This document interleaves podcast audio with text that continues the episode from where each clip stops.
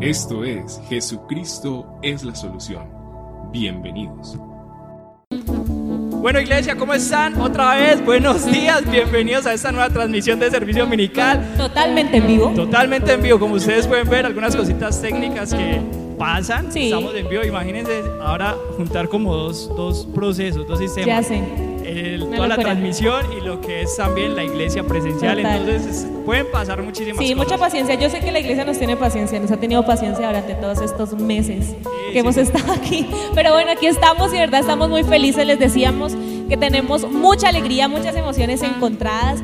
Tenemos mucha nostalgia cuando llegamos, ver, ver llegar el resto de, de equipo voluntario, de los de logística, las personas que están en registro. Eh, no, de verdad que a mí se me hacía eh, agüita el ojo. Angie estaba supremamente emocionada. Sí, Sí, ya pero me estaba aguantando. Sí, sí, sí, sí lo noté. Oigan, qué bendición, en serio. Eh, tuvimos ya nuestro servicio a las 7 de la mañana, todos muy juiciosos, seguimos todos los protocolos. Eh, creo que es. Voy a atreverme a decir esto. ¿Qué te parece, Angie? Es más seguro venir a la iglesia que hasta un supermercado. Wow. Maybe. Los protocolos están De pronto sí, porque aquí tenemos mucho control de la, de la entrada, o sea, tenemos mucho control de las personas que entran y es muy limitado, mucho más que Sí. de pronto en un supermercado, así que es totalmente seguro, iglesia. Sí, Confía en nosotros. Desde nuestros pastores, consistorio, toda el área eh, administrativa, todos se ha- eh, han puesto manos a la obra para que este proceso pueda ser, pueda ser de bendición para todos ustedes y que lo hagamos de la mejor manera para que todos estemos seguros cuando vengamos a la iglesia. Sí. Nuestro primer servicio a las 7 Empezó a las 7. Bueno, Y estuvieron muy puntuales además. Puntuales. Gracias a todos los que estuvieron aquí con antelación. Recuerden, si usted nos está viendo y va a venir al de las 11, vengan eh, 11, eh, perdón, 20 minutos mínimo antes, listo para que esté eh, todo el proceso. Usted ya sabe que hay un protocolo, entonces con más calma empezamos más a tiempo y todos disfrutamos mejor de, de este tiempo eh, en, en casa. Así es, y precisamente recordarles que en el canal de YouTube están nuestros videos de todo lo que tiene que ver con protocolo, todo lo que tiene que ver con la asistencia, cómo es la dinámica, para que no se lo pierdan. Eh, tal vez no se registraron este. Tuve- tengo amigos que dijeron, no, este fin de semana no voy, pero voy el siguiente. Sí. Entonces ahí están los videos, los pueden buscar, los pueden revisar, para que cuando lleguen el próximo domingo Sí, estén Sepan cómo conectados. Sí, estén súper conectados. Y de verdad, es que hay como una mezcla de emociones aquí y queremos mostrarles, no sé si ya, a ver si producción me dice por el interno, está, para que usted pueda eh, vernos aquí adentro, ¿sí? Cómo está la gente, ya están sentaditos esperando que empiece este tiempo. Entonces, ahí está la iglesia. A ver, ya, ya casi. Ahí está. Muy bien, oiga, pero ahorita vamos a entrar y los saludamos desde adentro. Sí, claro, listo, entramos de una. Listo, o ven, no, pero, no hay lío. pero, pero eh, eh, mientras, ya creo que están, están pasando ahí a las personas adentro. Sí, me confirma producción. Están en vivo, entonces iglesia que está ahí adentro en casa, saluden a todos los que están ahí viéndonos en vivo, vean, están siendo famosos. Entonces salude ahí con toda la energía. De verdad, qué alegría este tiempo. Iglesia, queremos enseñarte un video muy corto eh, que te vamos a explicar nuevamente por si tú todavía no sabes cómo puedes separar tu cupo para el próximo domingo estar aquí con nosotros. Importantísima esa información porque, o lo digo después del video, lo de los miércoles. Porque es importante, porque el registro debes renovarlo cada miércoles, ¿sí? No por el hecho de que ya te registraste el miércoles pasado quiere decir que siempre vas a asistir al mismo horario, ¿sí? Todos los miércoles vamos a abrir nuestra plataforma para que puedas registrarte. Tal vez eh, quieres cambiar de horario, tal vez no quieres asistir el domingo que viene, sino el siguiente. Entonces, cada miércoles deben realizar el registro para que puedan asistir. ¿Listo? Así Vamos es. con el video y ya volvemos. Vamos. Uh.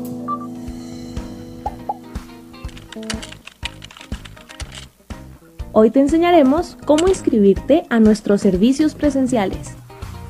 Ingresa a tu navegador y escribe jesucristosolución.com. Ingresarás a nuestra página web oficial.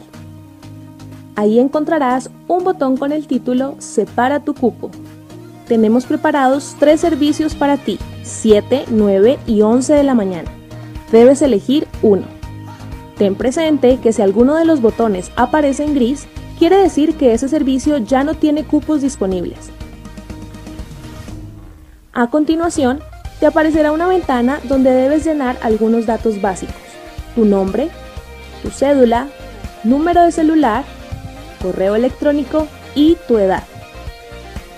Ten en cuenta que por normativas vigentes no pueden ingresar al templo personas mayores de 65 años o menores de 12 años.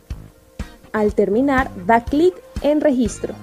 En la parte inferior derecha aparecerá un mensaje que te dirá que ha sido exitosa tu inscripción. Te recomendamos estar al menos 20 minutos antes de la hora del servicio que elegiste. Estamos muy felices de recibirte de nuevo en casa. Para evitar la aglomeración de personas fuera del templo, te sugerimos no comprar productos de vendedores ambulantes. Los baños dentro de nuestra congregación estarán habilitados únicamente para casos de emergencia.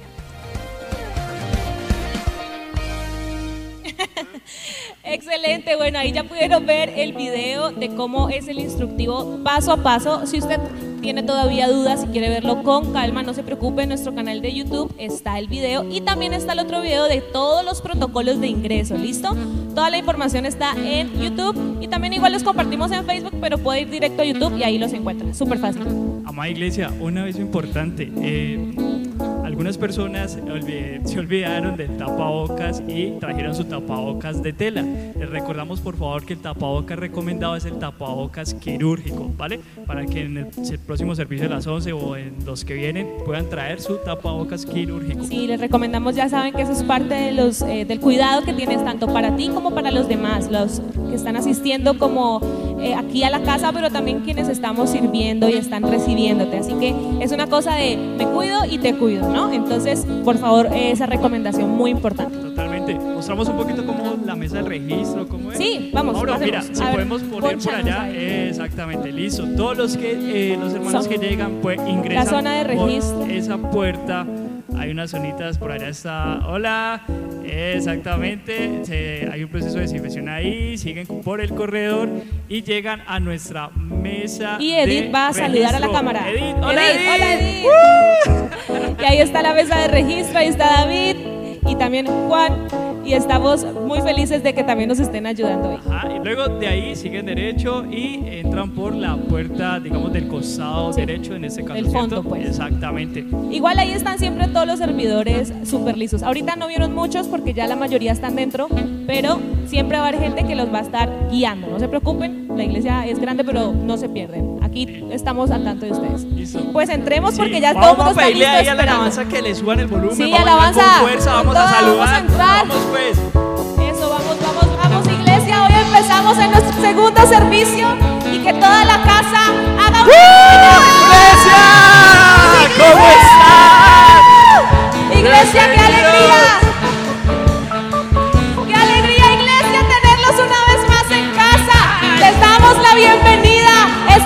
Es Jesucristo en la solución y estamos muy felices de tenerlos hoy aquí. ¿Qué le parece si se pone sobre sus pies? Como les dije los del primer servicio, estoy segura que detrás de ese tapabocas hay una enorme sonrisa, pero como no lo puedo ver, espero que en la alabanza su cuerpo me lo deje ver. ¿Listo? Que con sus palmas, que con sus saltos podamos ver que están muy alegres ahí. De verdad, qué alegría volverlos a ver. Demostraba erizado completamente. Qué bueno que estén aquí. Después de tanto tiempo, volver a ver la iglesia llena, entre comillas, qué alegría. Los invitamos para que Dispongan todo su cuerpo, su corazón. Vamos a darlo todo en esa alabanza. Agradecerle a Dios que nos permitió volver a la iglesia. Así que estamos listos. Muy bien, vamos iglesia. Levanta un aplauso al Señor.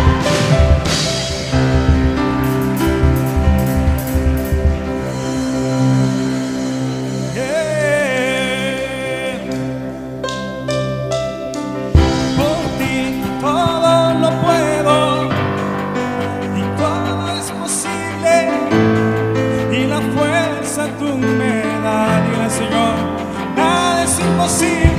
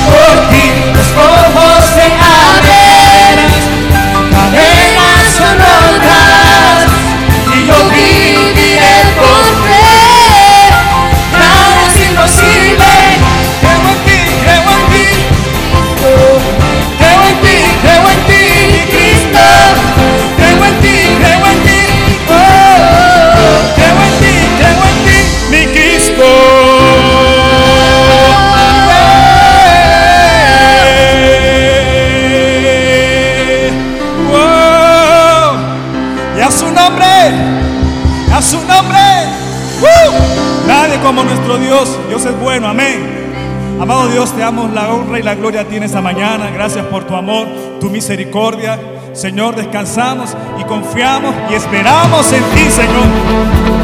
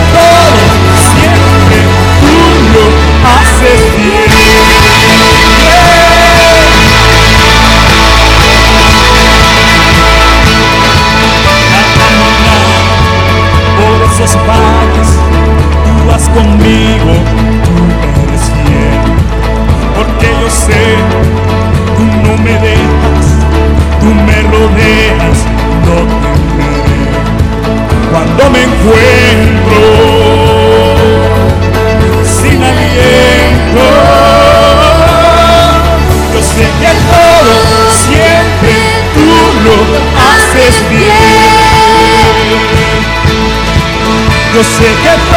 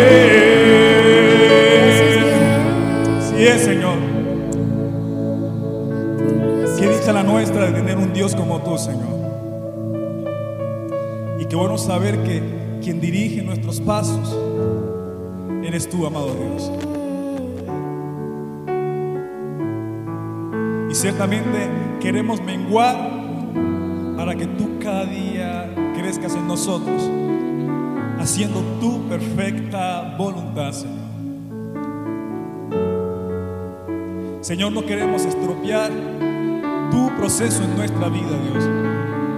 Haz tu voluntad en nosotros, Dios.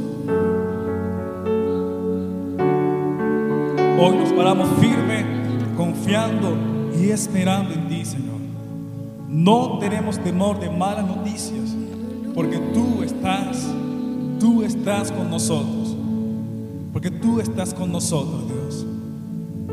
Tú estás con nosotros. Si tú estás conmigo, ¿quién contra mí? Ahí donde está, cierre sus No ojos. duda. Levante sus manos allí. Dígale, Señor, tú lo eres todo. Yo no tengo a nadie más sino a ti. En ti está mi esperanza. Tú eres mi fuerza. Tú eres mi necesidad.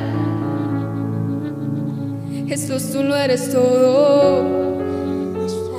Su corazón y dígale, Jesús, eres todo. Si yo te tengo a ti, Jesús, no me falta nada. Tú. Eres suficiente. Tú eres suficiente. Abra su boca y dígale a Jesús, Jesús, yo te necesito en mi vida. Yo necesito tu poder obrando en mi vida. Estoy necesitada de ti. Necesito un toque de ti, de tu poder,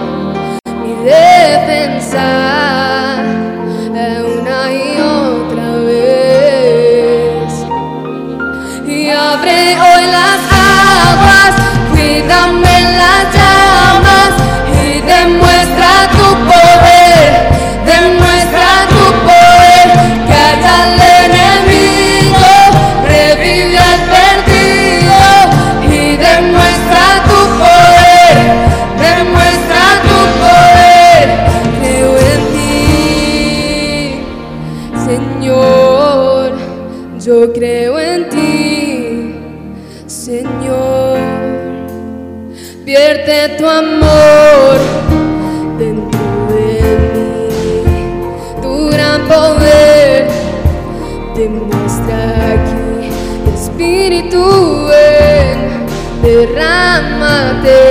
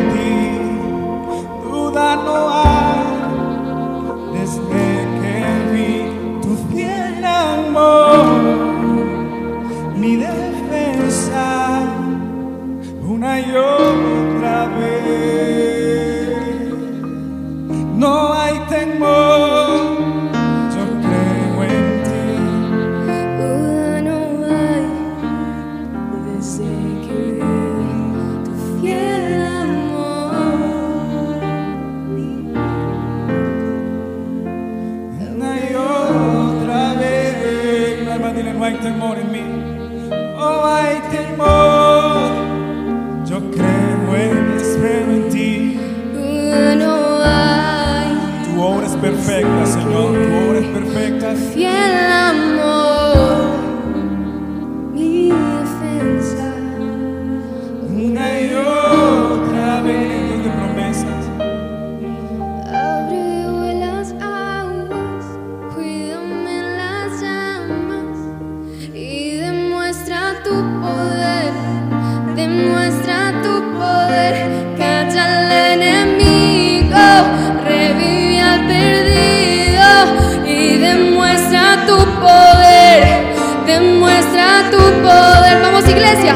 y las aguas, cuídame.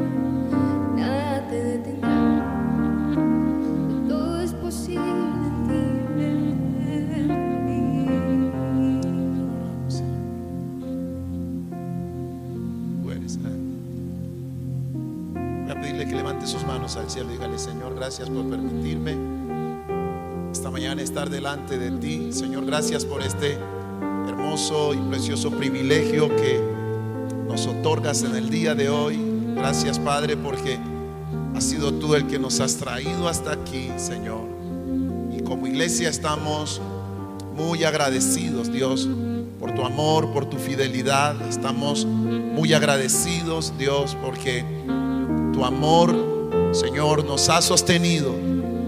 Y esta mañana es una mañana, Señor, para exaltar tu nombre. Y sé que aun cuando usted está ahí con este eh, tapabocas, yo sé que usted puede levantar a Dios una oración diciéndole, Padre, gracias porque tú has sido bueno conmigo, Señor. Tú has sido bueno con mi casa, has sido bueno, Señor, con mi familia. Y por eso en esta mañana yo te alabo. Que usted le pueda decir, Señor, te bendigo en el día de hoy porque tú eres fiel y verdadero.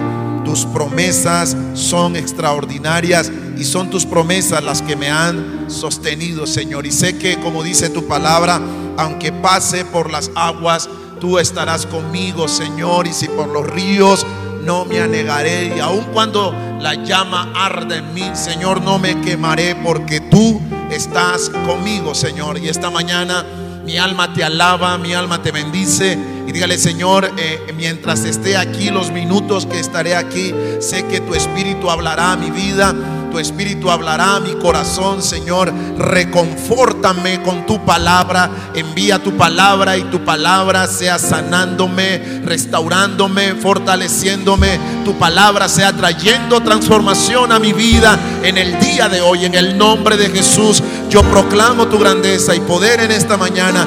Y abro mi corazón, Señor. Abro mi mente para que tu palabra encuentre cabida en mí, Señor. Gracias te doy por darme este gran privilegio. Gracias te doy por darme esta gran bendición.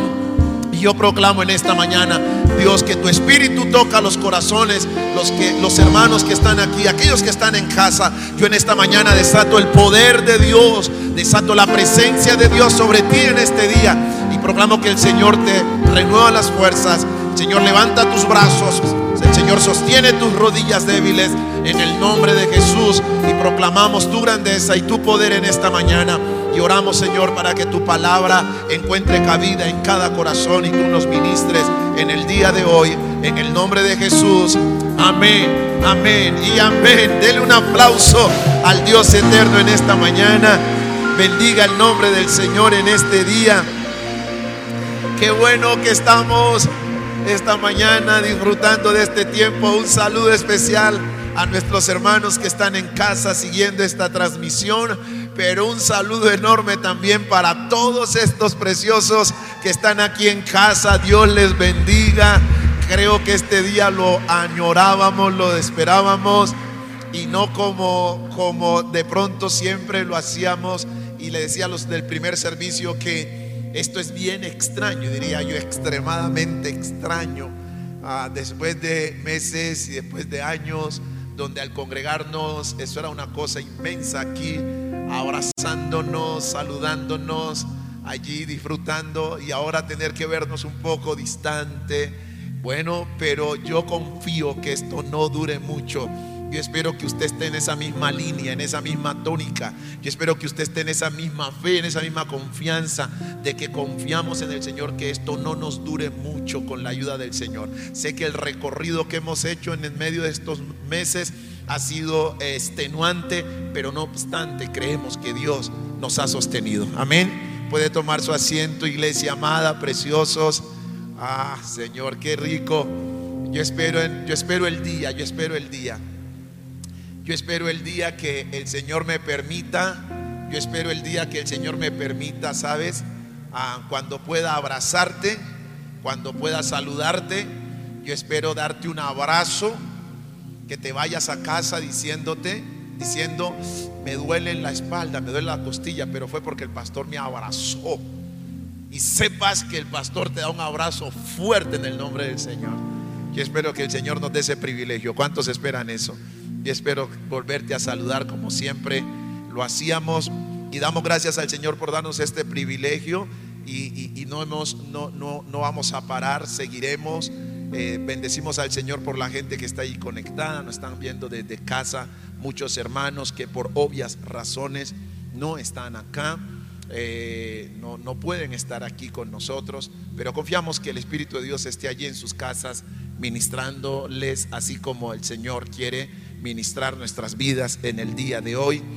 Y yo ah, quiero sin más entrar a compartir la palabra que el Señor ha puesto en, esta, en este día en mi corazón y quiero hablar acerca del tema el Hijo de Dios ante las pruebas. El Hijo de Dios ante las pruebas. Cosas importantes que aprender. El Hijo de Dios ante las pruebas. Cosas importantes que aprender. Y lo decía en el primer servicio, decía que cuando hablamos del Hijo de Dios, no estoy hablando de Jesús, no estoy hablando de Jesucristo, estoy hablando de usted, estoy hablando de mí, porque usted es un hijo de Dios, usted es una hija de Dios, ¿lo cree o no lo cree?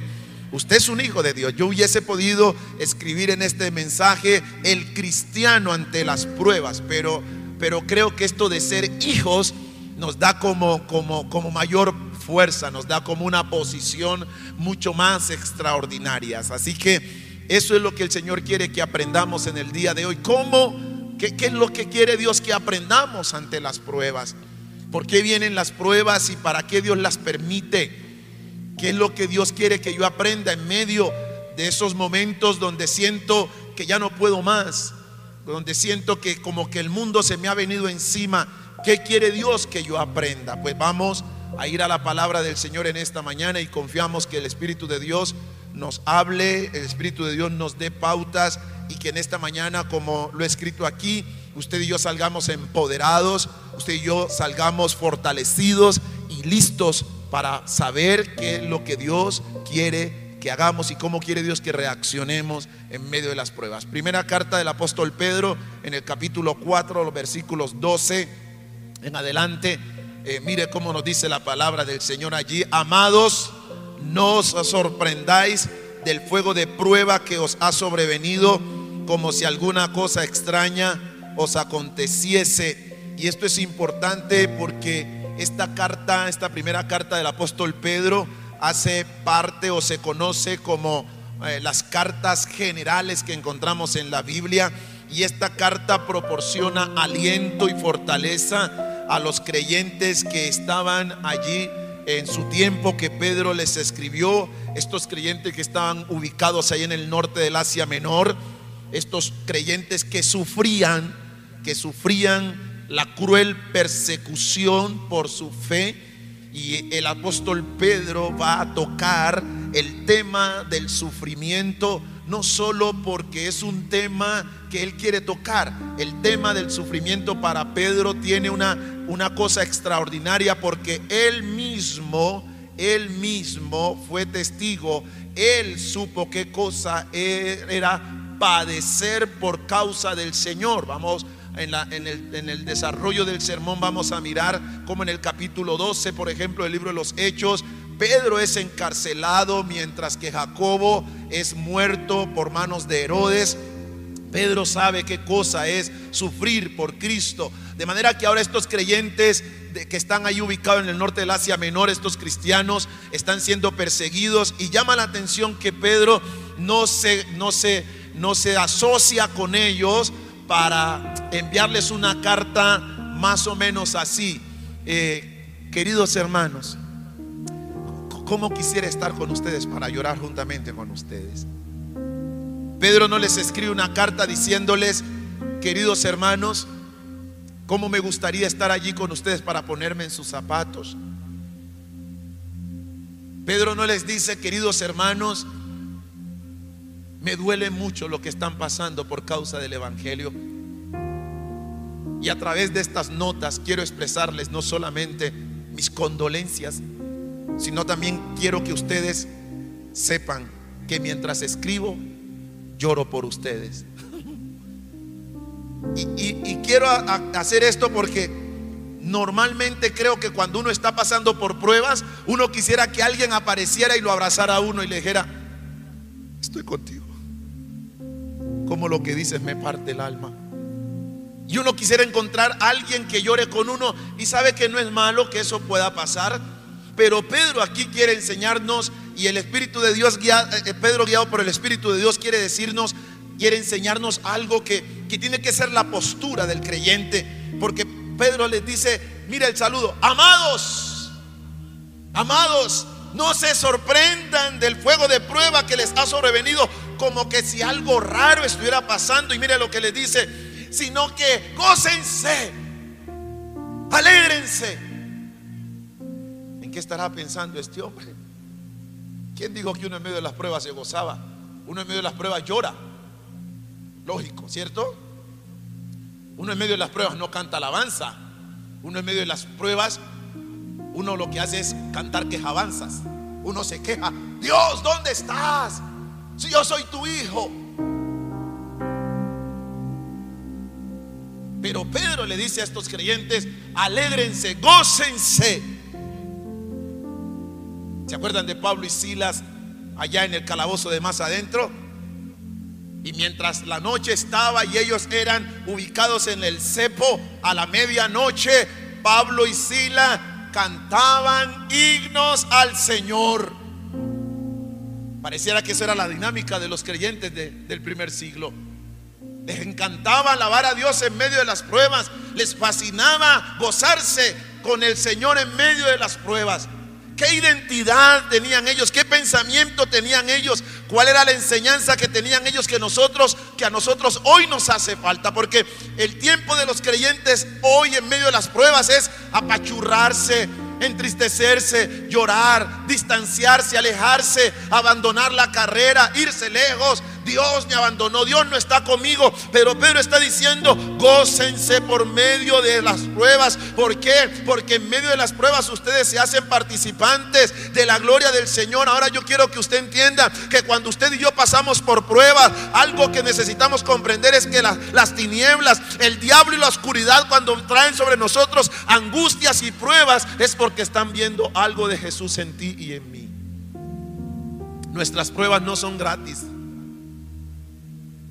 Cuando el enemigo ataca una vida, cuando vienen tiempos adversos, es porque las tinieblas y las circunstancias están viendo algo de Cristo en nosotros.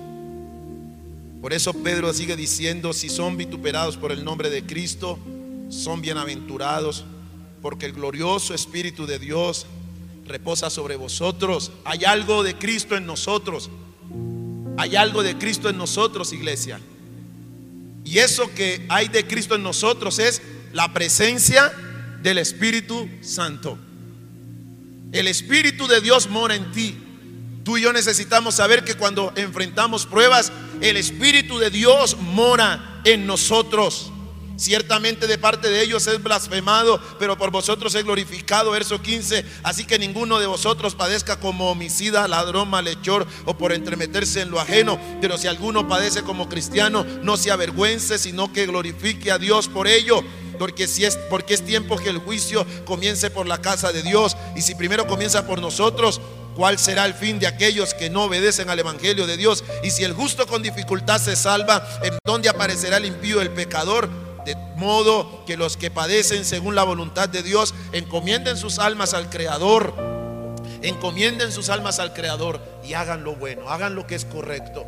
Manténganse firmes.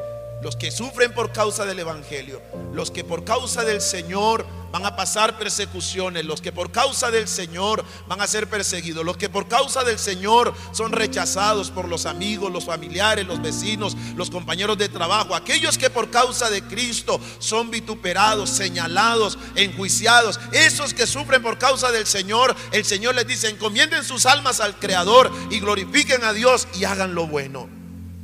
Yo no sé para cuántos de ustedes es cierto que en medio de las pruebas hay cosas que aprender. No sé para cuántos de ustedes eso es verdad.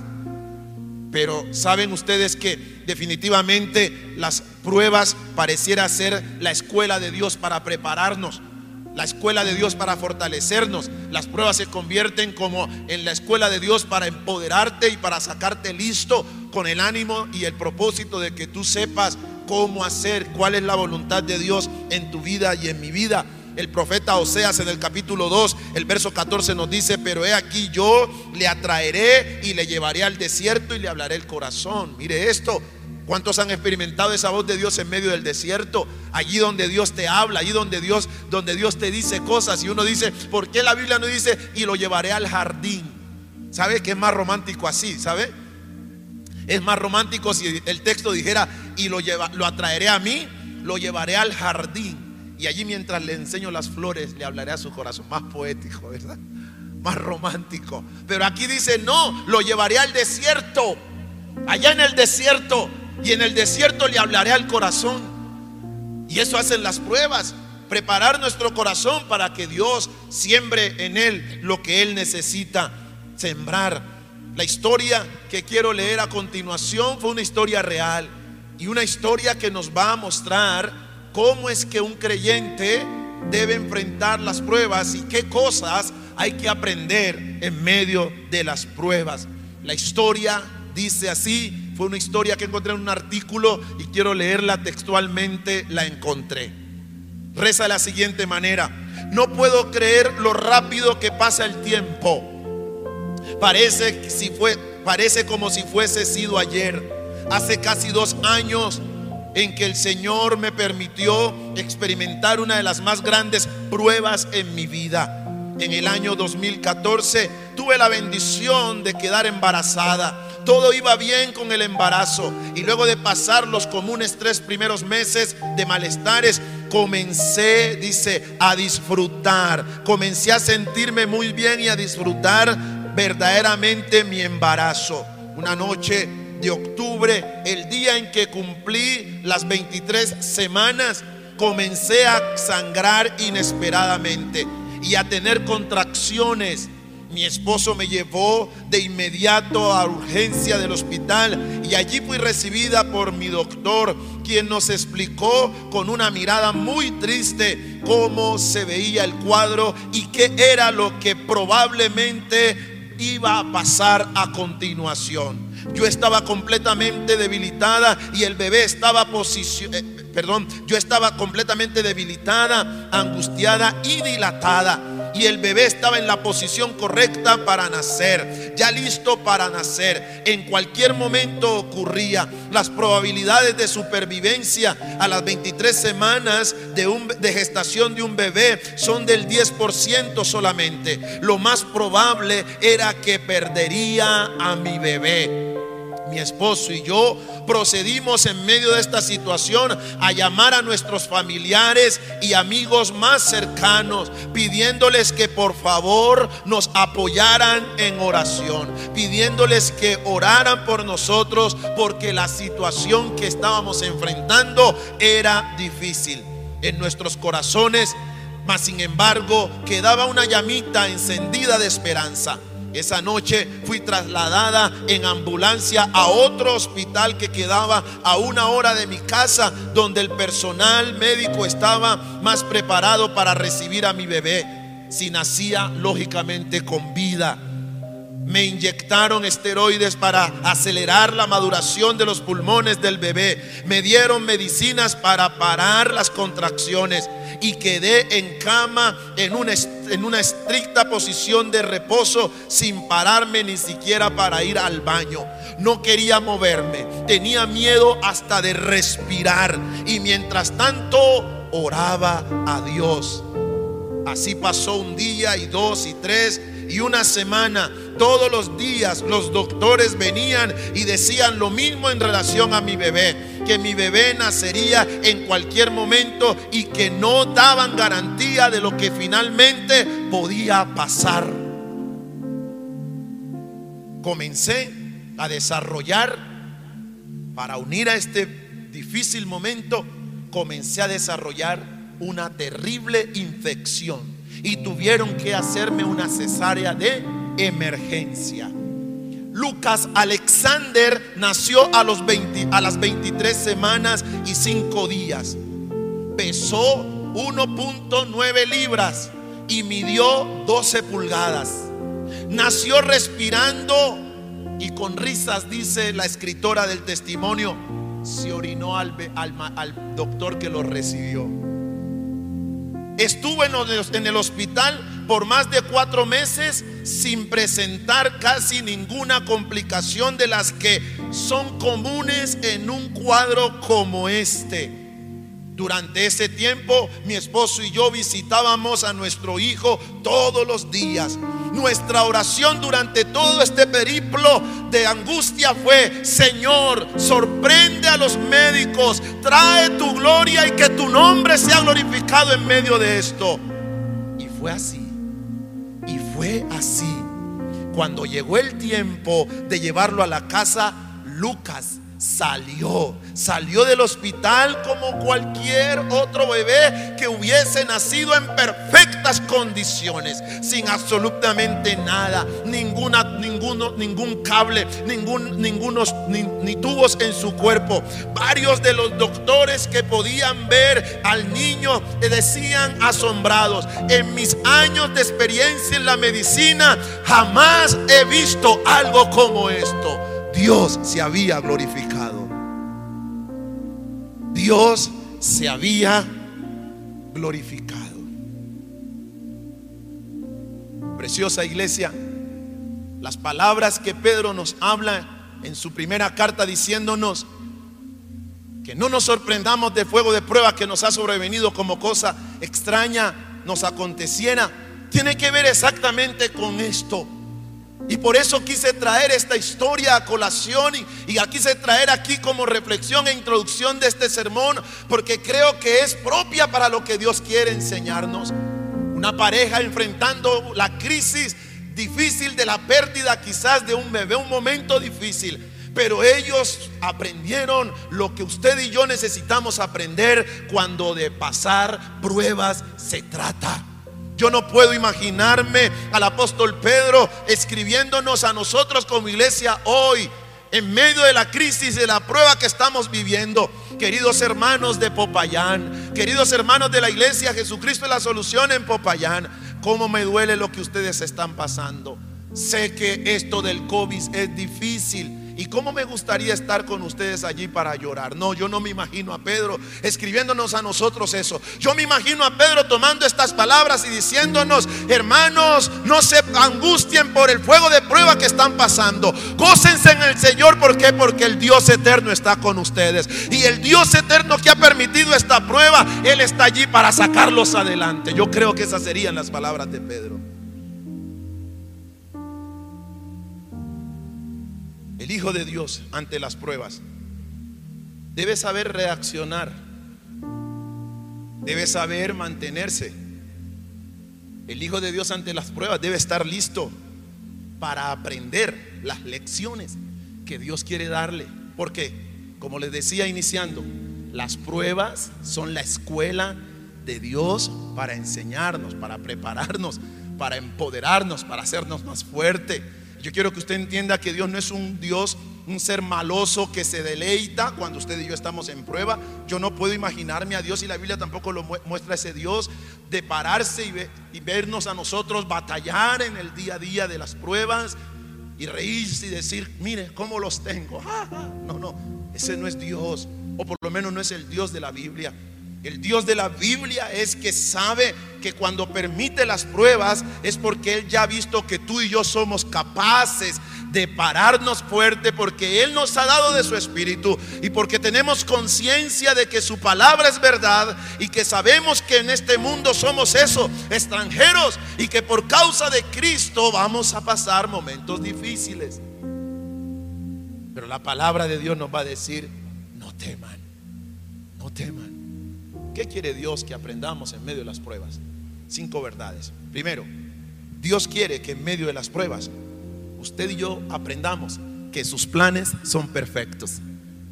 Yo quiero que usted sepa en esta mañana que los planes de Dios son perfectos. Él es Dios perfecto. Él no se equivoca. Él no se equivoca. Por eso Jeremías 29:11 nos dice, los planes que tengo para ustedes son planes de bien y no de mal. El Dios perfecto, cuyos planes son perfectos. Él es el Dios que no hace nada al azar. En medio de las pruebas que atravesamos debemos saber que sus planes son completamente perfectos. Job en su experiencia conoce y él dice cuán perfectos son los planes de Dios en medio de la adversidad.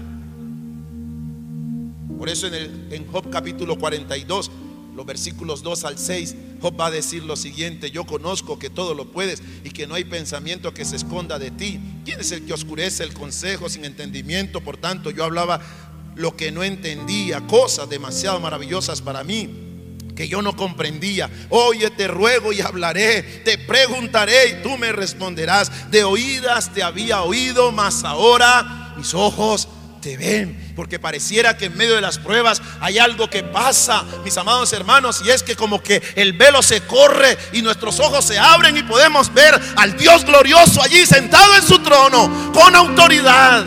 Eso es lo que pasa cuando usted y yo comprendemos que sus planes en medio de las pruebas son perfectos. Es como si el velo se corriera y entonces podemos ver a Dios sentado.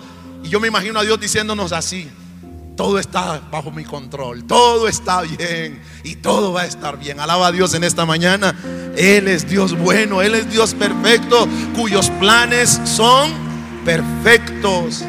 El salmista en el Salmo 145, versículo 9 nos va a decir, el Señor es bueno. ¿Cuántos claman a Dios y dicen amén a eso? Dios es bueno. Yo no sé si usted tiene testimonio hoy de decir, Dios es bueno. Yo quiero que usted sepa que Dios es bueno. Es una de las más grandes cualidades o más bien los más grandes atributos que Dios tiene. Él es bueno para con todos y compasivo sobre todas sus obras. Han pasado alrededor de nueve meses ya. Pero yo no me canso de decir que Dios es bueno. Dios es bueno todo el tiempo y todo el tiempo bueno es Dios. Yo dije, Dios es bueno todo el tiempo y todo el tiempo Dios sigue siendo bueno. Él ha sido Dios bueno. Mírate nomás, mis amados hermanos, mírate cómo Dios ha sido bueno contigo. Entonces Dios quiere que en medio de las pruebas usted y yo comprendamos que sus planes son perfectos. Número dos, Dios quiere que aprendamos en que en medio de las pruebas Él nos provee la gracia necesaria para avanzar y para salir victoriosos. En medio de nuestras pruebas, Dios nos suministra su gracia. La palabra gracia es favor, favor inmerecido no merecemos muchas veces su presencia, pero Él garantiza su presencia. Él nos suministra esa gracia salvadora. Él nos garantiza y Él nos suministra esa gracia fortalecedora. Es necesario que usted y yo comprendamos que en medio de las pruebas Dios quiere que aprendamos que Él nos da la gracia necesaria para avanzar, no para retroceder, sino para avanzar y para salir victoriosos en medio de la adversidad. El apóstol Pablo en 1 Corintios 10:13 nos dice, no les ha sobrevenido ninguna tentación que no sea común a los hombres fiel es Dios. Acabamos de decir que Dios es bueno, atributo poderoso de Dios, que Él es bueno, pero hay un segundo atributo de nuestro Dios, es que Él es fiel. Estás vivo por la fidelidad de Dios. El Señor en su fidelidad te ha sostenido. El Señor en su fidelidad te ha guardado. El Señor en su fidelidad te ha sustentado. El Señor en su fidelidad ha hecho cosas grandes y maravillosas contigo y con todos los tuyos. Alaba a Dios por eso. Porque nuestro Dios es fiel. Fiel es Dios que no permitirá que ustedes sean tentados más allá de la que puedan soportar, sino que juntamente con la tentación el Señor estará proveyendo la vía de escape. En medio de nuestras pruebas, Dios nos suministra la gracia necesaria para avanzar y para salir victoriosos. Lo bueno de Dios en medio de las pruebas es que Dios, Dios no viene como, como cuando uno tiene sus hijos, ¿no? A mí me ha pasado que a veces Anita está con algo difícil y a veces yo la veo ahí dando tanta vuelta y la veo tan incapaz de hacerlo que a veces uno le dice, deje así, mija, yo ahora lo hago. Dios no hace eso. Dios en medio de las pruebas, Él no viene para decirnos, ay, mijo, regrésese. No, deje así nomás. No, Dios viene para decirte, yo estoy aquí contigo. Avanza, sigue adelante. Y Él está allí como nuestro más grande motivador. Él está allí como nuestro entrenador. Él está, el Espíritu Santo está allí diciéndonos, tú puedes, avanza. Tú no tienes espíritu de cobardía, tú tienes poder y dominio propio. Sigue adelante. Él nos suministra la gracia. A ver, vamos pues, Dios ha confiado en ti, Dios cree en ti. Eso es lo que Dios hace con nosotros, de manera que juntamente con la prueba, el Señor nos da su gracia, nos da el Espíritu Santo para que sigamos adelante en segunda de Timoteo 4:16, el apóstol Pedro, Pablo nos va a decir, en mi primera defensa, ninguno estuvo a mi lado, hablando Pablo de su propia experiencia. Por eso le digo que los, los apóstoles pareciera que vivían de prueba en prueba, pero también vivían de gloria en gloria. Porque cuando tú andas de prueba en prueba, prepárate porque vas a estar de gloria en gloria. Porque por cada prueba Dios mostrará su gloria sobre ti. ¿Cuántos dicen amén a eso? Y Pablo aquí está diciendo, en mi primera defensa, nadie estuvo conmigo, nadie estuvo conmigo, ninguno estuvo a mi lado, sino que todos se apartaron, todos se fueron, todos. No les ha tomado en cuenta, pero el Señor estuvo a mi lado. Y yo quiero que en, esto, en este tiempo tú sepas que en este periodo de pandemia Dios ha estado a tu lado. Tú no estás de pie porque eres el más fuerte. Tú no has salido adelante porque eres el más capaz o el más estratega. Ha sido Dios quien ha estado a nuestro lado. Y sabes una cosa, Él no ha estado simplemente en nuestro lado. Él permanecerá hasta el final. Alabado sea Dios. Él permanecerá hasta el final. Él no te va a dejar. Pablo dice, el Señor estuvo a mi lado y me dio fuerzas. Eso hace el Señor. El Señor nos da fuerzas. Y esta mañana le vas a decir allá en casa, Señor, dame fuerzas. Estás debilitado, pero le vas a decir, Señor, dame fuerzas. Tú eres el Dios que me das fuerzas. Y me das fuerzas como que, como las del búfalo. Alabado sea el nombre del Señor. Tú multiplicas las fuerzas del que no tiene ninguna, Señor. Así que tú estás a mi lado y tú me darás fuerzas. Alabe a Dios. Alabe a Dios esta mañana. El Señor estuvo a mi lado y me dio fuerza para que por mí se cumpliese la predicación. Porque tú necesitas saber, mi querido hermano, que en medio de lo que usted y yo transitamos en este mundo, Dios tiene un propósito. Dios tiene un propósito que las pruebas no lo podrán detener. Dios tiene un propósito. Por eso Pablo dice, Él estuvo a mi lado y Él me dio fuerza para que por mí se cumpliera lo que Él tenía establecido. Hay, una, hay un mundo que salvar, hay vidas que salvar, hay familias que salvar y Dios Lo hará a través de la iglesia. Y Dios hoy quiere que la iglesia sepa que Dios está a su lado. Dios está a su lado. El verso 18, Pablo dice, perdón, el verso 17, pero el Señor estuvo a mi lado y me dio fuerza para que por mí se cumpliera la predicación y que todos los gentiles oyesen. Así fui librado de la boca del león. Dios es el que nos libra de la boca del león. Dios es el que te libra de las garras del COVID. Por eso el COVID no tiene poder sobre ti ni sobre mí, porque el Señor te, te, libra de las garras del maligno.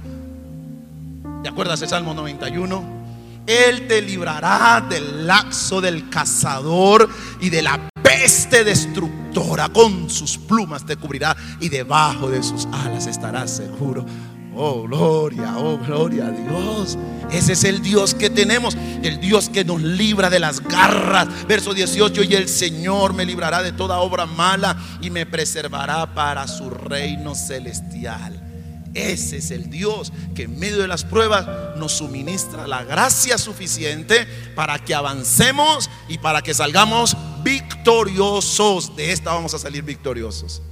Vamos a salir victoriosos, vamos a salir. Y no solo de esta, de cuantas más vengan, vamos a salir victoriosos. ¿Por qué? Porque la iglesia es vencedora. La iglesia es vencedora. ¿Y por qué la iglesia es vencedora? Porque la iglesia, su Señor, ha vencido. Alabado sea el nombre del Señor. Número tres, necesitas aprender en medio de las pruebas, y Dios quiere que lo aprendamos, que en medio de las pruebas la oración es nuestro sustento.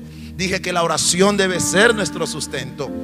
Paradójicamente ocurre que cuando estamos pasando por medio de por el tiempo de pruebas, lo primero que se elimina de nuestra agenda es la oración. No sé si les ha pasado. Pero cuando uno está por- pasando por prueba, lo, lo que no, lo que menos uno quiere hacer es orar. La gente se deprime, la gente quiere ver televisión, quiere escuchar música, pero no quieren orar. ¿Les ha pasado a ustedes aquí, allá en casa, les ha pasado? Orar.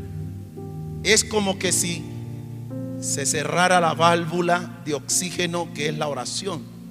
Yo quiero decirte que esa es una estrategia satánica y diabólica. Por eso no es saludable y no es bueno cuando alguien, un creyente, un hijo de Dios está pasando por prueba y no quiere orar. Porque es que la oración en medio de la prueba es mi sustento. La oración en medio de las pruebas es lo que me hace saber, conocer el corazón de Dios y me hace saber qué quiere Dios que yo haga en medio de la prueba. La oración es el vehículo que me permite llegar a la intimidad de mi Padre Celestial y conocer su corazón y conocer de plano qué quiere Él que yo haga en medio de lo que estoy pasando. De manera que si algo no debo permitir en medio de la prueba es que la oración desaparezca de mi lenguaje. Que la oración desaparezca de mi agenda. No puede desaparecer.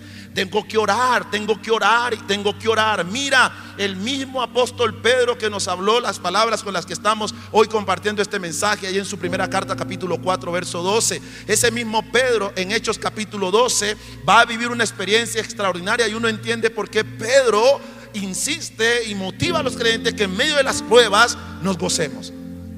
Hechos 12 nos va a decir claramente la palabra del Señor que Pedro vivió esa experiencia. En medio de la prueba necesitamos saber que Dios es nuestra fortaleza. Y cuando dejamos de orar, entonces perdemos. Perdemos. Santiago 5:16 nos dice que la oración eficaz del justo tiene mucho poder. Así que no dejes de orar. No dejes de orar. Aquí y en casa. No dejemos de orar.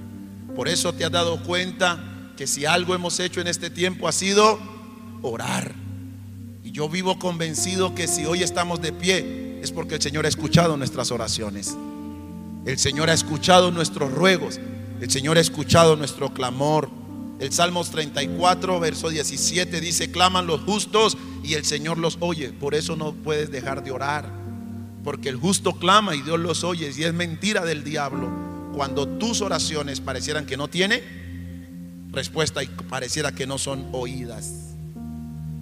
Nuestras pruebas no pueden ser el obstáculo a la oración. Necesitamos saber que hay poder en la oración. Yo dije, hay poder en la oración. Yo no sé si usted lo ha experimentado, pero es que hay poder en la oración. En cuarto lugar, el Señor quiere que tú y yo aprendamos en el día de hoy cómo debemos de reaccionar ante las pruebas. Y es que Dios quiere que aprendamos que en medio de las pruebas tenemos y somos parte de una gran familia, la familia de la fe. No estoy solo. Y esto indica que no solamente cuento con la asistencia del Espíritu de Dios, sino que cuento con un cuerpo. Soy miembro de la iglesia de Cristo. Hago parte de ese pueblo glorioso.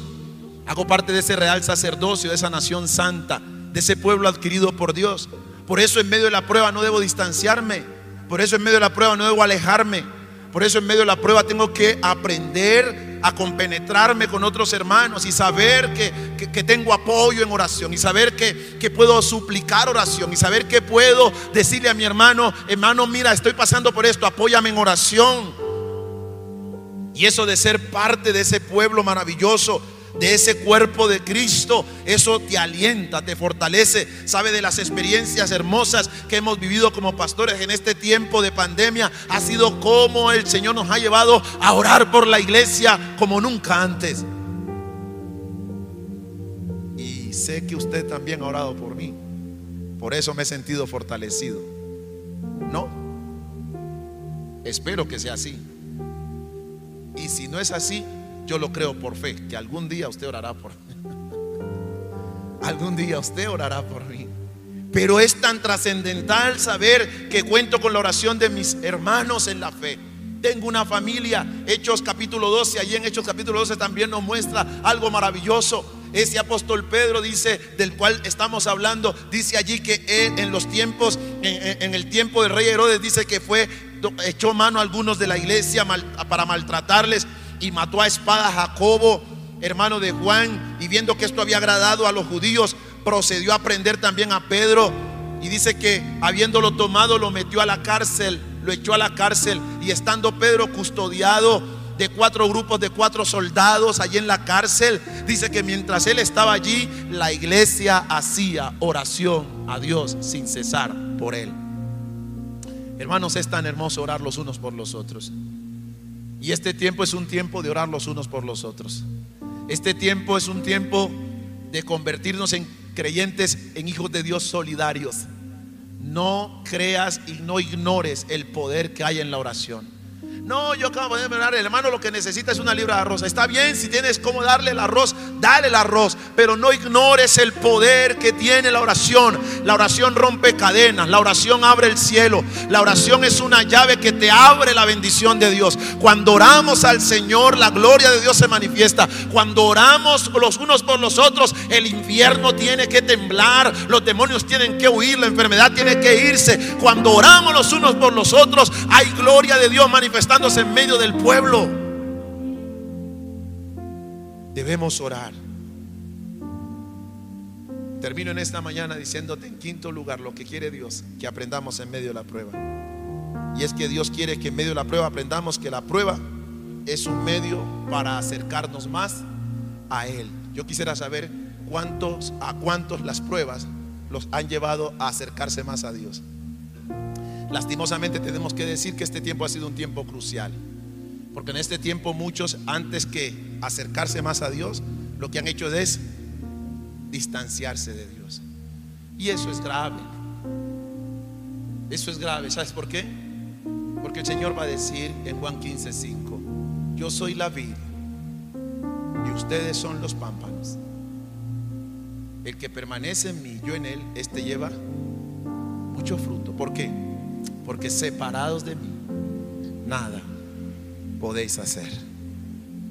Que los momentos de prueba no te alejen del Señor. Que los momentos de prueba no te alejen de la palabra. Que los momentos de prueba no te alejen de la oración. Que los momentos de prueba no te alejen de tus hermanos. Que las pruebas sean un vehículo que Dios use para amalgamarnos los unos a los otros y estemos juntos no solamente como pueblo, sino que estemos unidos al Señor Jesús. Porque dice la Biblia que el que se une al Señor, un espíritu, es con Él. Así que no permitas que las pruebas te distancien del Señor. Por el contrario, que las pruebas nos acerquen y nos mantengan fieles al Señor. Termino esta mañana leyendo el texto de 2 de Corintios 14 versículo, capítulo 1, versículos 4 y 5. Pablo dice, bendito sea el Dios y Padre de nuestro Señor Jesucristo, Padre de misericordia y Dios de toda consolación, el cual nos consuela en todas nuestras tribulaciones, para que también nosotros podamos consolar a los que están en cualquier aflicción, dándoles el consuelo con que nosotros mismos somos consolados por Dios.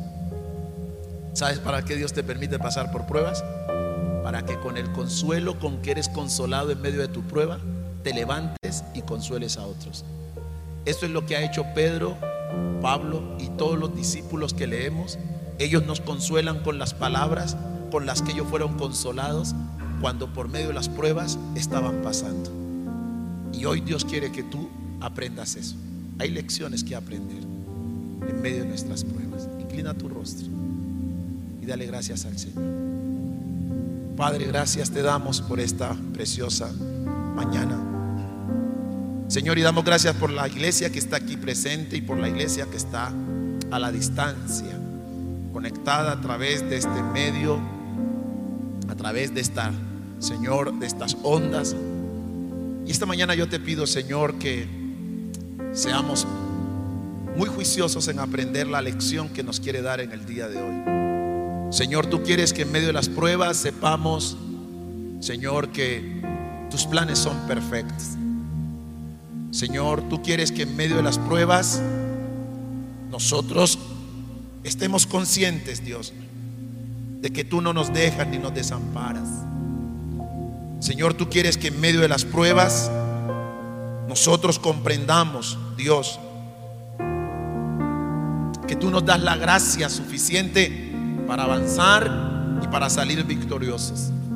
Señor, tú quieres que en medio de las pruebas nosotros sepamos y entendamos que somos y hacemos parte de una familia, la iglesia de Cristo. Y tú quieres que entendamos y que aprendamos que las pruebas deben ser el vehículo que nos acercan más a ti para convertirnos en un espíritu contigo. Y Padre, yo bendigo tu pueblo en esta mañana y oro que esta palabra haya sido pertinente.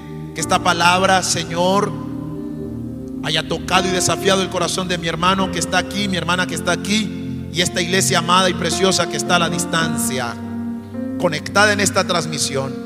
Y Padre, los que están aquí, donde quiera que se encuentren nuestros hermanos que nos ven y nos escuchan, hoy soltamos esta palabra de poder, Señor. Y es que el Espíritu de Dios viene sobre ellos con gloria y poder. Y son levantados y son fortalecidos y son alentados en el día de hoy. Y Señor, no nos vamos a milanar. Señor, no nos vamos a angustiar, no nos vamos a desesperar. Señor, como si alguna cosa extraña estuviera aconteciendo. Señor, nos gozaremos y nos alegraremos en ti. Señor, hablaremos y proclamaremos qué grandes cosas ha hecho el Señor con nosotros. Señor, cantaremos de tus maravillas. Anunciaremos que nuestro Dios es bueno y que su fidelidad dura para siempre. Y esta mañana, Señor, pido que la unción del Espíritu Santo venga sobre este pueblo maravilloso que escucha y que está viendo esta transmisión, como aquellos que están aquí. Hoy el poder del Espíritu Santo viene sobre ti. La gloria de Dios te alcanza donde quiera que estés. Y el Espíritu de Dios invade tu corazón en esta mañana de confianza, de consuelo y de aliento. Recibe en este día. Recibe allí donde estás en este día la paz de Dios. Recibe en este día la paz de Dios. Oh, gloria a Dios, gloria a Dios. Oh, deja que el Espíritu de Dios te llene. Oh, santo es el Señor. Santo es el Señor. Bendito eres Dios. Digno eres de recibir toda la gloria. Digno eres de recibir toda la honra. Digno eres de recibir toda la alabanza. Gracias Señor, porque tú eres bueno y porque tú eres fiel Señor. Gracias. Te amamos y te bendecimos. Y te pido Señor que esta palabra marque quede sellada en el corazón de este pueblo que está aquí presente y quienes están a la distancia. En el nombre de Jesús. Amén. Amén. Y amén. Aleluya. Que Dios te bendiga. Que Dios te guarde. Allá en casa, iglesia, Dios les bendiga poderosamente. Que la presencia de Dios sea con cada uno de ustedes. Y yo quiero invitarle que si el Señor le ha bendecido con su palabra, le invito a que lo honre con sus diezmos y sus ofrendas en este día. Y le envío un abrazo enorme, gigantesco, deseándole que Dios le bendiga, que Dios le guarde.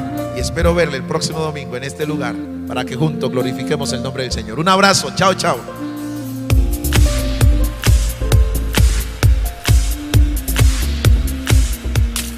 Hola niños, bendecido día para todos. Qué bueno volvernos hoy a encontrar, ¿cierto? Hoy les cuento que tenemos una clase súper, súper especial, algo muy lindo de parte de Dios. Y tenemos también algo muy, muy interesante. No les voy a contar, sino que solamente les pido que pongan su corazón porque ahorita vamos a la alabanza. Y ahí viene la sorpresa. Sigamos niños. Hola niños, ¿cómo están? Espero que estén súper bien. Hola, ¿cómo están? Hoy tengo un invitado que va a ser quién? Me va a ayudar hoy con la parte de la guitarra. Entonces hoy vamos a hacer algo diferente, vamos a hacerlo en vivo, pero hoy quiero que también ustedes en sus casitas la canten, esta hermosa canción que el Señor ha, ha puesto en nuestros corazones para cantarla. Y vamos a hablar acerca del amor de Dios. ¿Listo? Entonces vamos a cantar un pedacito aparte, pues para que ustedes también puedan cantarla, ¿listo? Entonces vamos... vamos. Bueno, para que se la aprendan, se la aprendan bien, bien y la canten con nosotros. ¿Listo? Dice así. Un, dos, tres, va. Grande es el amor de Dios.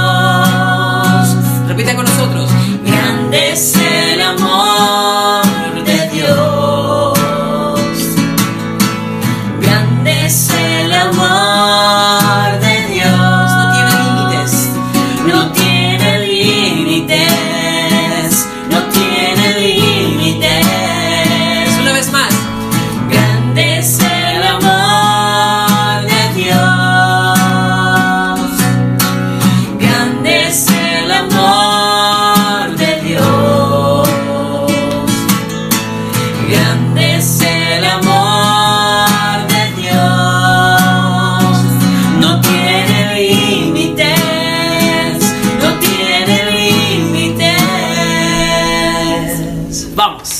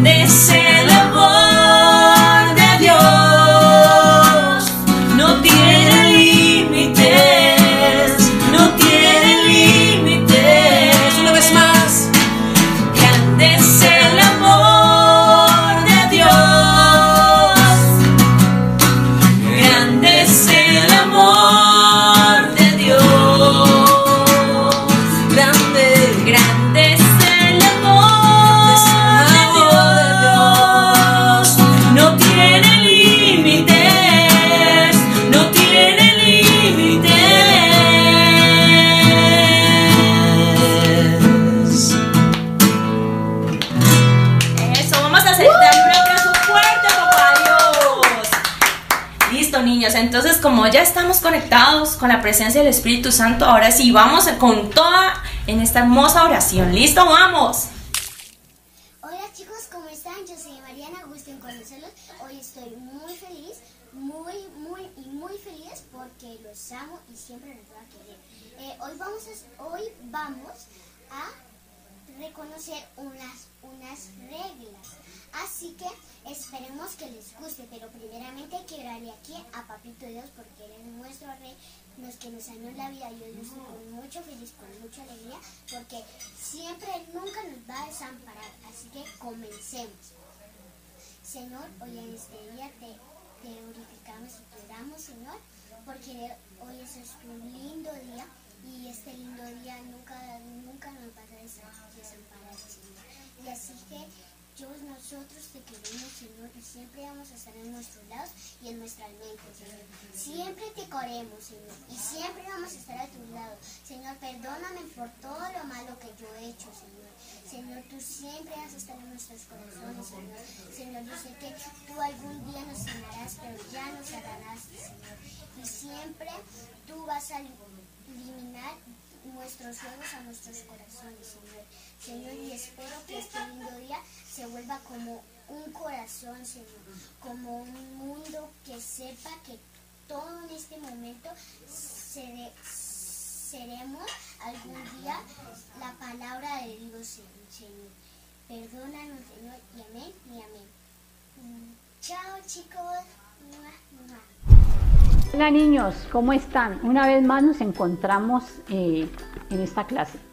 Entonces hoy vamos a ver uno de los otro de los superpoderes de Dios. ¿Se acuerdan que hemos estado viendo los poderes de Dios? Entonces hoy tenemos otro superpoder que es el amor de Dios.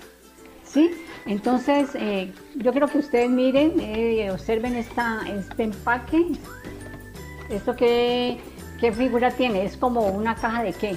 De regalo, ¿cierto? ¿A quién no le han dado un regalo? A ver, un regalo de parte del papá, de la mamá, de un amigo en Navidad, ¿cierto? ¿Y a quién no le gustan los regalos? A todos nos gustan los regalos, ¿cierto?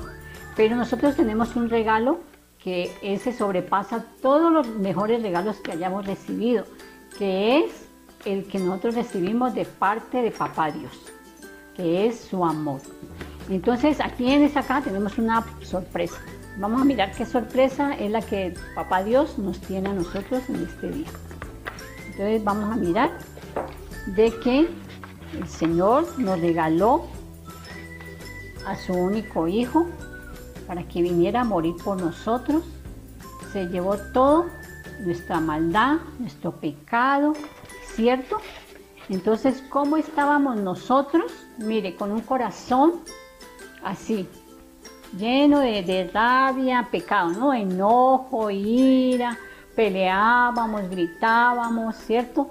Pero el Señor vino y dio su vida por nosotros con su sangre preciosa nos lavó de todo pecado y Él siempre está dispuesto a que cuando nosotros cometamos algún error, Él nos perdona, Él nos lava con su sangre preciosa, nos podemos acercar a Él, Él nos ama, Él nos cuida, nos protege, ¿cierto que sí? Y Él se llevó todas nuestras enfermedades, ¿sí? En la cruz. Ese es el amor de Papá Dios. Entonces, mire, todas las enfermedades, puede ser como se llame la enfermedad. También el Señor se llevó el coronavirus, ¿sí? Él se lo llevó y él se ya quedó ahí clavado en la cruz del Calvario, por eso no tenemos que tener miedo, porque y el temor se tiene que ir, porque el amor de Dios es tan grande que ese temor se tiene que ir. No tenemos que tener miedo ni temores ni nada, porque el Señor a nosotros nos libró en la cruz del Calvario de todo temor. El Señor no se quedó ahí en la cruz, el Señor resucitó y Él está en nuestros corazones, en nuestras vidas y tenemos que darle gracias a Dios porque Él nos ama. Primera de Juan 4:16 dice, Dios es amor. ¿sí? Entonces tenemos que creer que Dios es amor y nosotros tenemos que llevar ese, ese amor de Dios como representación de ese amor tan grande por nosotros en nuestro corazón y saber que siempre Él nos escucha, siempre Él extiende su mano para ayudarnos, para protegernos, para cuidarnos. Entonces tenemos que ser las personas que siempre vamos a Papá Dios a contarle y a decirle todo que Él está dispuesto a ayudarnos. Amén, niños. Entonces ahora vamos a ver un, un ejemplo de lo que dice la palabra de Dios. ¿Sí? acerca la palabra de Dios, de cómo es el amor de, de un padre con su hijo y asimismo es el amor de Dios que es tan inmenso por nosotros. Porque de tal manera amó Dios al mundo, a toda la humanidad, que dio a su único hijo por amor a todos nosotros, para que el que cree en él no se pierda, sino que tenga vida eterna. Y nosotros tenemos esa vida eterna y ese amor eterno de Papá Dios. Amén. Bueno, entonces ahora vamos a ver la palabra de Dios representada en, en un video. ¿Listo? Chao. Y la parábola que veremos hoy es la del Hijo Pródigo, una que nos revela el gran amor que Dios tiene con nosotros y cómo Él desea que aquellos que se han apartado de Él puedan regresar. La parábola del Hijo Pródigo dice así.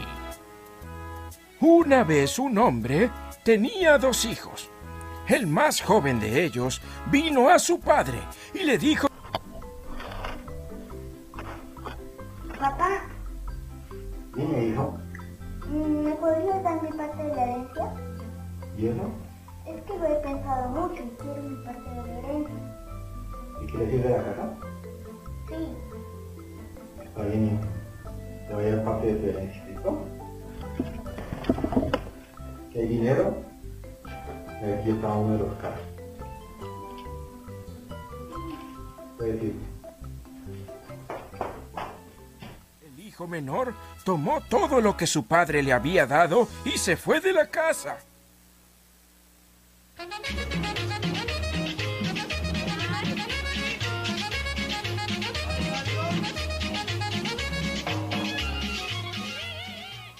Hijo menor tomó todo lo que su padre le había dado y se fue de la casa.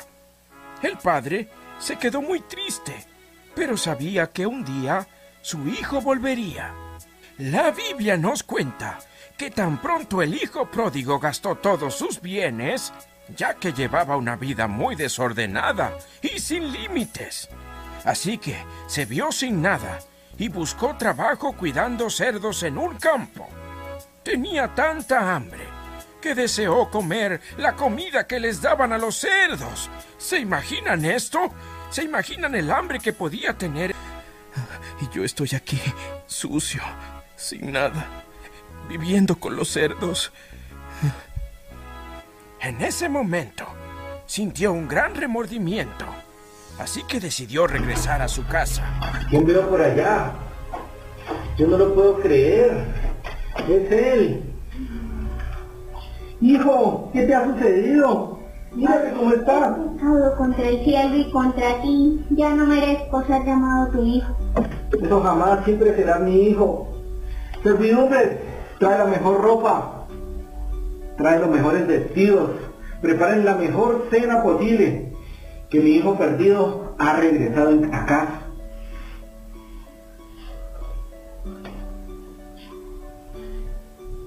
Hoy será llamado nuevamente mi hijo. Como señal, te coloco este anillo. Bienvenido a casa, hijo. Esta parábola me emociona mucho porque nos ayuda a entender más el corazón de Dios como nuestro Padre, quien siempre tiene los brazos abiertos para cada uno de nosotros. Hola Lucas. Hola Dori, buenos días. Hola niños, ¿cómo están? Yo sé que están muy bien los niños, más con esa historia que acabamos de ver. Lucas, ¿qué te pareció la historia? Me pareció genial, es un vivo ejemplo del amor de Dios que tiene con nosotros cuando tomamos el camino incorrecto. Me encantó la historia. ¿A ustedes niños les encantó? Es hermosa esa historia. Y más saber que Dios también es así como nuestro Padre, que nos recibe porque a veces nos descarriamos, nos queremos salir, ¿cierto Lucas? Que a veces somos desobedientes o por ejemplo antes cuando no conocíamos de Dios. Sí, así somos. A veces hacemos cosas incorrectas y tenemos que buscar la, la presencia de Dios. Y, y, es ahí donde Él nos recibe con mucho amor, no importa cómo lleguemos, Él siempre nos va a recibir con mucho amor, con abrazos. Lo más especial es que vamos a seguir siendo los hijos de Él. Dori, ¿y qué sigue ahora? Lucas, ¿tú te recuerdas del versículo del día de hoy? ¿El de Juan 3:16? Sí, Lucas. ¿Tú te acuerdas cómo era? Vamos a recordarles, niños, ¿cuál era el versículo? En Juan 3:16 dice, pues Dios amó tanto al mundo que dio a su único Hijo para que todo el que crea en Él no se pierda, sino que tenga vida, vida eterna. ¡Qué hermosa palabra! Si ves cómo es Dios, nos muestra su amor de muchas formas. Niños, ¿ustedes qué creen? ¿Qué piensan? ¿Cómo Dios les ha mostrado? A ver, yo creo que a mí Dios me ha mostrado su inmenso amor en darme la vida eterna. ¿Listo niños? Entonces vamos a seguir con otras cositas más y que hoy nos van a enseñar. ¿Listo? Entonces vamos Lucas. Vamos. Bueno niños, llegó el momento de la manualidad. Los materiales que necesitamos para nuestra manualidad son EGA, silicón, puede ser caliente o frío, un plato, el que tengamos en casa de cartón, de icopor o plástico, marcadores, necesitamos tres corazones grandes, en, cartulina los colores que tengamos en casa, ¿vale? Y seis corazones pequeños, de este tamaño más o menos. Nuestro versículo ya lo tengo escrito y una cruz. Bueno niños, entonces ahora sí vamos a hacer nuestra manualidad. El primer paso que vamos a realizar es cortar el círculo del plato. Con ayuda de los papitos para que no vamos a tener ningún accidente.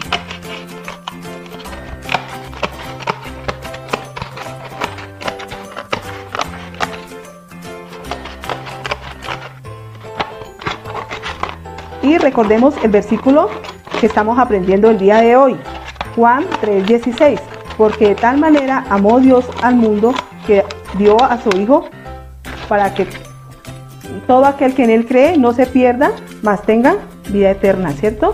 Entonces, miren cuán maravilloso es el amor de Papá Dios con nosotros. Bueno, así nos quedaría nuestro círculo. Acá ya lo tengo también, más recortadito.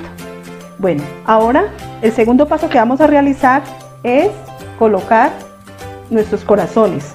Vamos a pegar dos corazones aquí a los lados.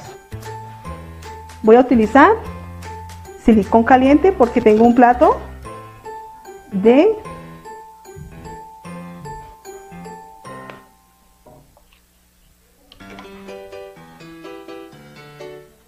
Vamos a pegarlo, que nos quede bien bonito. Y qué regalo más hermoso que es el amor de Dios con nosotros, ¿cierto? Este papá es muy amoroso con nosotros. Vamos a pegarlo, que nos quede bien bonito.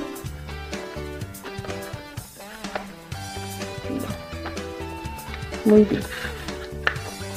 Ahora vamos a pegar los corazones pequeños.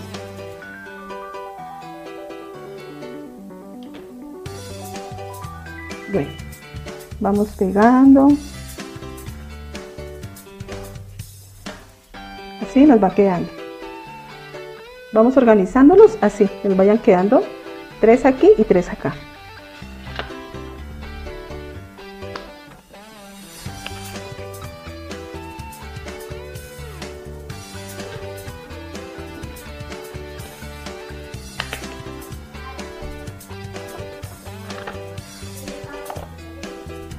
Recordemos que este círculo nos representa el mundo donde nosotros habitamos, ¿cierto? La creación que Dios hizo para nosotros. Y los corazones es el amor de Dios.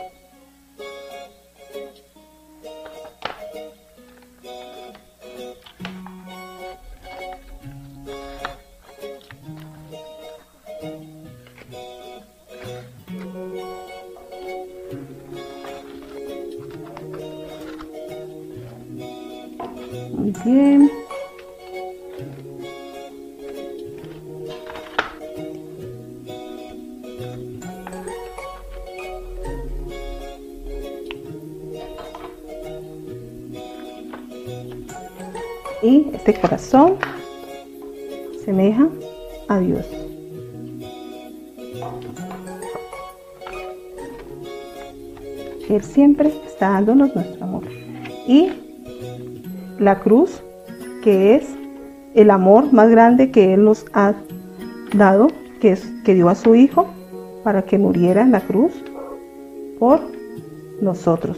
Ese fue el regalo más grande que nos ha podido dar.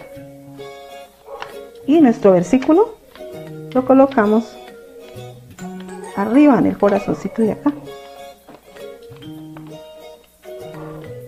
Mire niño, así nos queda nuestra manualidad. Recuerden siempre que Dios nos ama mucho. Él es, nosotros somos sus hijos consentidos para Él. Siempre debemos de ser obedientes y regirnos por su palabra. Espero que les haya gustado y nos esperamos el próximo domingo. Los queremos mucho y mil bendiciones para todos. Pórtense muy bien. Los extrañamos. Hola niños, ¿cómo están?